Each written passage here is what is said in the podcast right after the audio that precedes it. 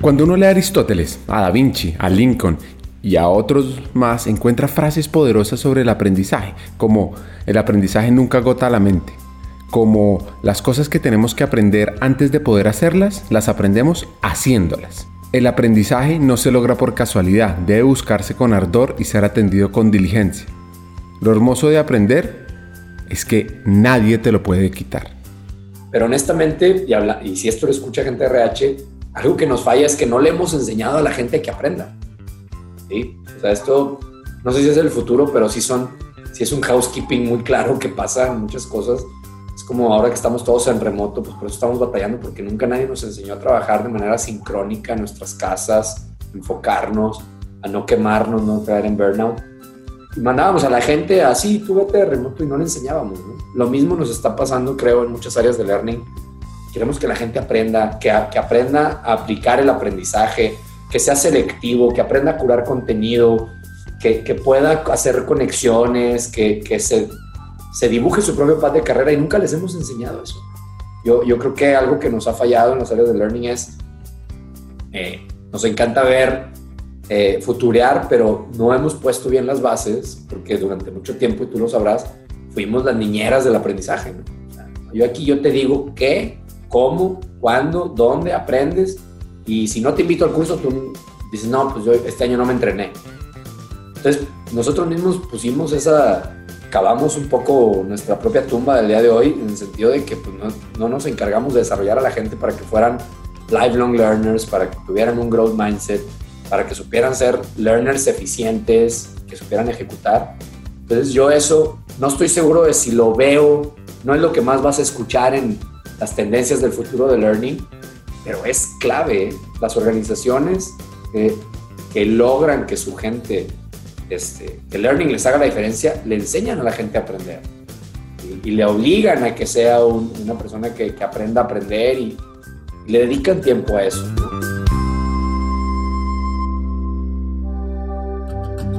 Como cualquier buena historia, esta arranca con una pequeña epifanía, algo que nos pasó en Banza, después de haber trabajado con más de 200 compañías en América, haber formado cerca de 300 mil personas, encontramos un reto, un reto que va más allá de cómo aumentar la formación corporativa blended o virtual, que es lo que hacemos nosotros. Y nos preguntamos, más bien cómo aumentar la humanización de las compañías de forma sistémica y acelerada. Pues buscando respuestas encontramos unos actores clave, aquellos que pueden ser la bisagra del cambio, las personas de talento humano. Sin embargo, para lograr resolver esa pregunta, necesitamos que estos actores tengan, si no más, al menos el mismo impacto, influencia y acción que los líderes de mercadeo, operaciones o finanzas. ¿Cómo lograrlo? Y aquí viene lo interesante de todo esto. Ya existen líderes que han cruzado esas barreras. Hay expertos que nos pueden guiar. Y eso queremos ofrecerles a ustedes, los llamados hackers del talento. Bienvenidos.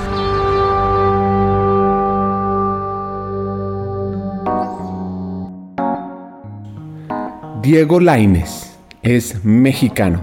Tiene una combinación fascinante en parte por las profesiones de sus padres y cree profundamente en el dicho de lo viajado no se lo quita a uno nadie. Pero bueno, mi infancia, mi infancia fue muy llena de libros, mis papás son maestros, eh, son psicólogos, entonces también, pues imagínate esa mezcla, ¿no? Entre pedagogía, psicología y, sí, llena, de libros de viajes por México principalmente, eh, viajamos por todos lados. Mi papá siempre fue entre algo, entre vivir algo como un carro, un, auto nuevo, una casa, ampliar la casa o viajar.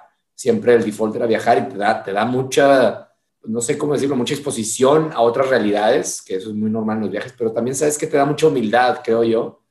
Humildad de saber que tu mundo no es el único mundo y eso, eso a mí me, creo que me forjó mucho. Mucha música, mucho teatro. mi familia tiene una, como hay como una herencia muy, muy artística en, desde, desde más atrás, mis abuelos, mis bisabuelos. Y yo creo que todo eso se va, se va conjugando para, para tener un perfil eh, ecléctico como creo que es el que, el que hoy tengo y que me gustan muchas cosas o tener esa, esa, curiosidad de siempre ir a explorar más. creo que viene desde ahí, desde mi infancia. Y vivir en una ciudad chica que, que también te permite, eh, muy rápidamente al salir de una ciudad chica ves que, que, tu ciudad es chica, ¿no? Te das cuenta de eso y de que realmente vives en un micromundo, que el mundo es mucho más grande y, y eso a mí siempre me inspiró como para ir a comerme el mundo primero literalmente, geográficamente, viajar por muchos lados. Afortunadamente he tenido la, oportunidad de la, fortuna de hacerlo, pero también en la mente, ¿no? Le, casi todo lo que leí, cuando digo libros, en toda mi infancia hasta la carrera prácticamente, fue ficción. Y, y, me llenó mi cabeza de otras realidades, de otros mundos, que veo que hoy hace mucho, hace, hace mucho, suma mucho a quién soy hoy, a, ya cómo puedo conectar puntos como, como a lo mejor no hubiera podido, porque también he estudiado esto, ¿no? De la importancia de la ficción, a lo mejor no hubiera podido de otra manera. Diego se fue a estudiar a Monterrey, al famoso TEC de Monterrey. Con esa mentalidad de comerse el mundo, él decide estudiar relaciones internacionales y luego una maestría en negocios.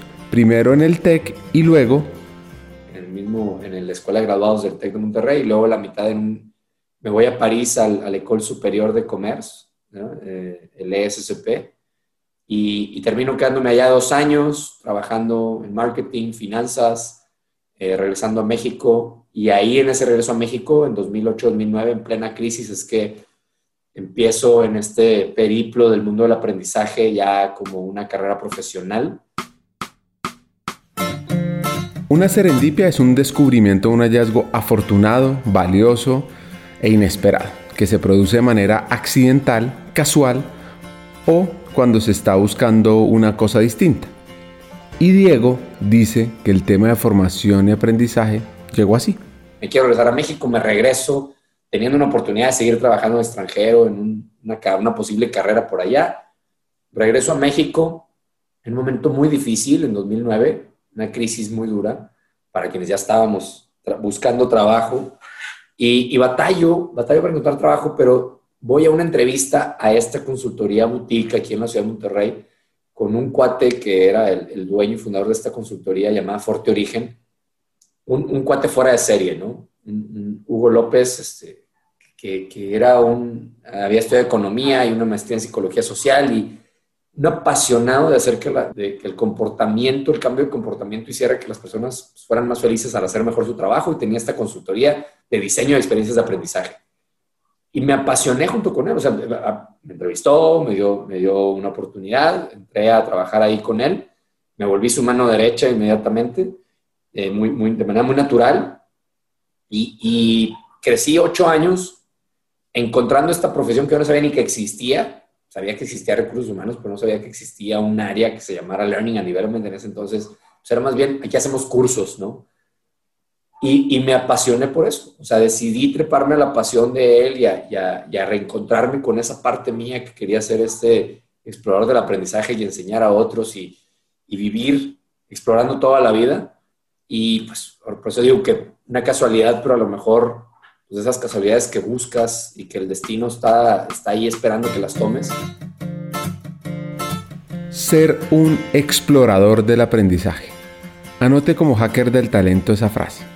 Diego cree en ese trabajo y luego de ocho años cambia de rol y de empresas, siempre involucrado en temas de universidad corporativa. En 2015 a crear la Universidad Corporativa Global y igual una super experiencia, estoy ahí tres años, Luego paso a Metalsa, otra empresa también global de la industria automotriz, este, como líder de la Universidad Metalsa a nivel global. paso de ser parte de un equipo este, en Cemex que, formó eh, la universidad a ser líder de ahora líder de una universidad también a título global, eh, en otra industria, etcétera. Y, pues ese ha sido mi viaje un poco.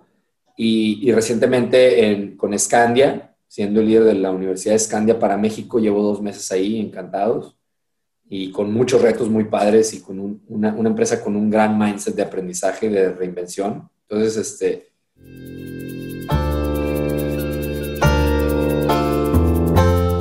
Entonces, estamos en lo mismo, básicamente, en impactar el talento con temas de formación. Y compartimos desde Hackers del Talento esta afirmación de Diego. pero honestamente, y, habla, y si esto lo escucha gente de RH, algo que nos falla es que no le hemos enseñado a la gente que aprenda. ¿Sí? O sea, esto, no sé si es el futuro, pero sí son, si es un housekeeping muy claro que pasa en muchas cosas.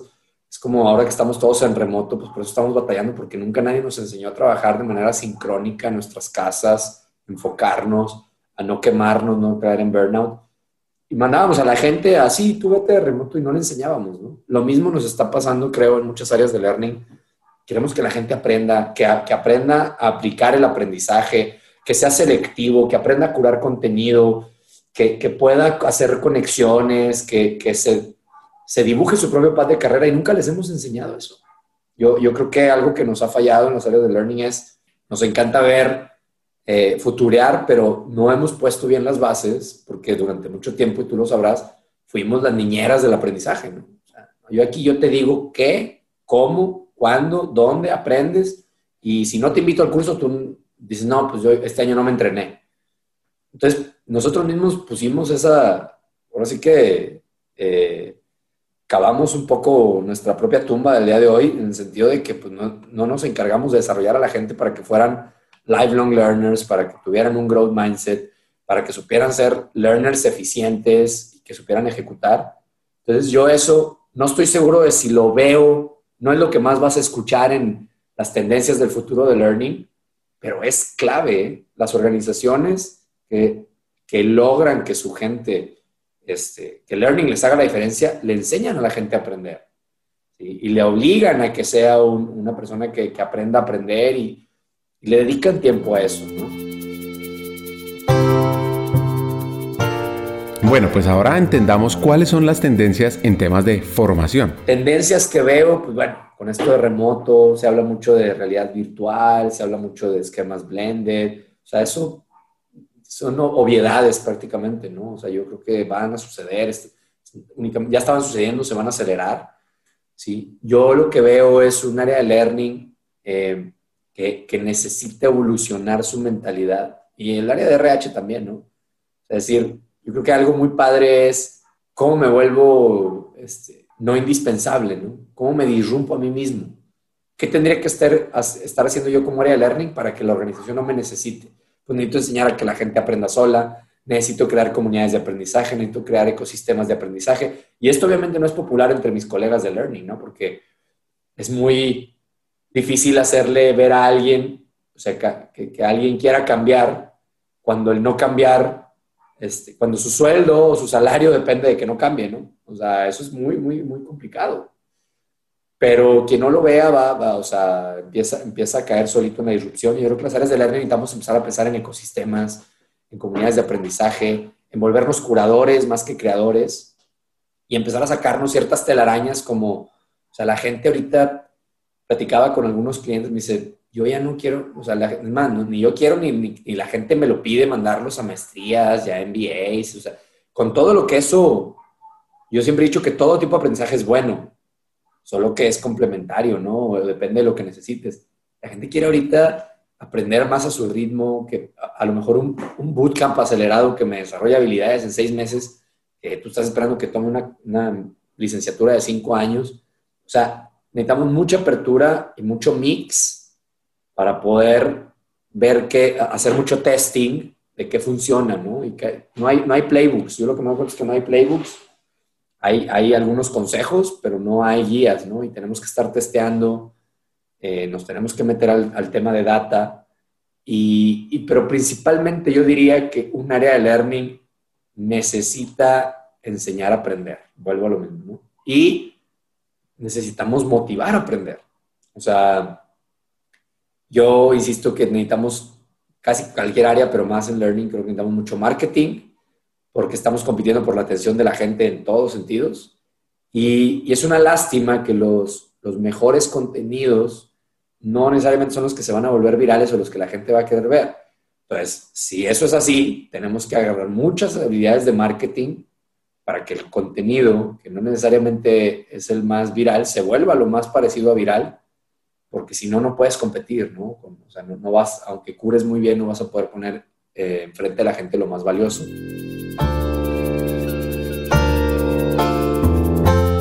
Así que para hackear el talento hay que aprender de mercadeo, para poder vender las ideas, para promover el aprendizaje, para hacer del aprendizaje, como diría alguien, algo sexy y atractivo. Sin embargo...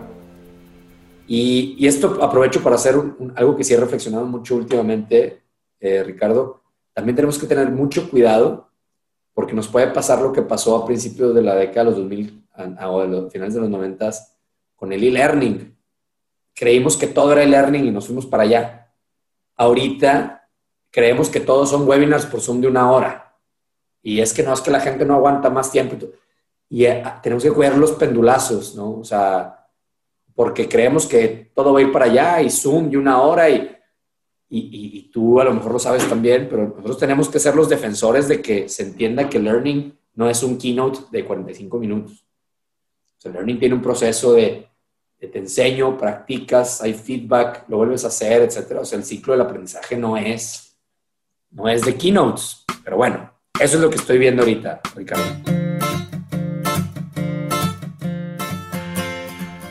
Ojo con lo que Diego ha llamado los pendulazos, o como diríamos, las modas. Es clave entender la ciencia del aprendizaje. Esto tampoco es muy popular de repente, pero es, o sea, a mí me, me ha marcado mucho tuve la oportunidad de entrevistar a un cuate que se llama Carlos Muñoz, que es un influencer acá en México, pero que me gusta porque también es talk leader, ¿no? O sea, si te clavas un poquito, es un cuate este, con, mucho que aportar, sobre todo en el tema de aprendizaje. Y yo le decía, igual que tú, esa obsesión que yo tenía cuando empecé a tu de que, güey, es que cómo es que la gente no ve el poder del aprendizaje, el, lo, lo, lo, como decimos acá en México, lo padre que es, güey, lo cautivador, lo, lo emocionante. Entonces, como que la cruzada con la que yo empezaba era eso, ¿no? que todo mundo, y lo decía, que todo mundo descubre el poder del aprendizaje, que todo mundo. Y, Carlos Muñoz me hizo un pushback bastante bueno, me dijo, bueno, ¿y a ti quién te nombró la Madre Teresa del aprendizaje? me decía, ¿no? Yo le decía, él, lo que quería decir es, ¿por qué no te concentras en la gente que quiere aprender, pero no sabe cómo? A esas personas que ya tienen la voluntad, porque la voluntad es lo más difícil de mover en una persona, tú lo sabrás, Ricardo, ¿no? Entonces, y piénsalo, si tú estás en un frente, alguien que esté escuchando está frente al área de learning o del área de RH, hay gente que quiere, pero no tiene las, no, le hemos dado las herramientas, el ecosistema, a veces el dinero, ¿verdad? A veces sí es de lana, pero a veces es de tiempo, es de oportunidad, es de, conexión, de, de, curación de un pad. No le hemos dado eso, no le hemos enseñado a aprender. Entonces ese cuate, por más inspirado que esté, pues esa, esa persona, se topa, ¿no? Se topa en, su capacidad, de, en su potencial, porque no le hemos dado eso. Las áreas de learning deberíamos de concentrarnos en darle eso a la gente que quiere.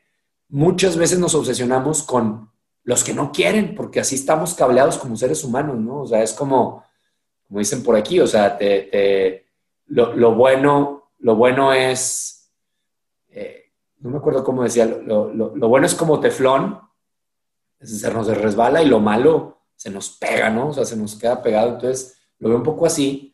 Y, Carlos me, me, hacía ese punto, me decía, empodera a los que quieren. Lo que vas a lograr, piénsalo en tú como líder de una organización, lo que vas a lograr en resultados, agarrando a eso, si, si eres, si alguna vez has estado en, temas comerciales, sabes que hay un 20% de la fuerza de ventas que te da el 80% de los resultados, ¿sí? O sea, es la ley del Pareto. O sea, agarrando esos 20 que quieren, ese 20% de gente que quiere, lo empoderas, te van a dar el 80% de los resultados. La verdad es que nos obsesionamos con el 80% de gente que no quiere y esa gente llevarlas de, eh, de la indiferencia al, o, del, o de la negación o la, el ir en contra a llevarlos a la mediocridad es mucho más tardado, costoso y tiene menos resultados que el que quiere llevarlo a, a un high performing learning y aplicación de eso, ¿no? Entonces, la verdad es que eso me ha hecho mella y ha sido una de las grandes maneras en cómo he también transformado mi visión de qué quiero. Porque ahorita lo hablábamos tú y yo al inicio, nuestros podcasts, nuestras, nuestras empresas o nuestras pláticas son de nicho, pero el que llega y llega con ganas, uff, o sea, lo transformas, ¿no? Y nos obsesionamos a veces con, con todos los demás que no van a llegar o no, o si llegan no se van a emocionar o que vamos y los perseguimos. Eh, en temas comerciales, de nuevo, o sea, hablando de comerciales, tu mejor cliente, dicen por ahí, tu mejor prospecto es tu cliente.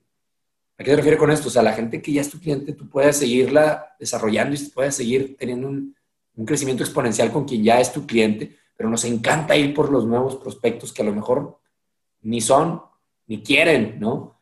Entonces, eh, yo creo que esa es una manera buena de evaluar una siguiente. Si estás pensando en tu estrategia 2021, puedes decir, bueno, de entrada déjame ubicar quiénes son esos catalizadores, esa gente que quiere o que puede ser un catalizador, un embajador o un, alguien que se puede destapar con el aprendizaje. Yo los atendería primero a ellos. Cada historia en este podcast tiene dos componentes. La primera es entender el proceso de crecimiento y evolución del hacker. Y la segunda, cómo impactar el talento, el área, la estrategia de la compañía y cómo aumentar la humanización. Esta fue su historia de crecimiento. En el siguiente episodio aprende cómo hackear el talento.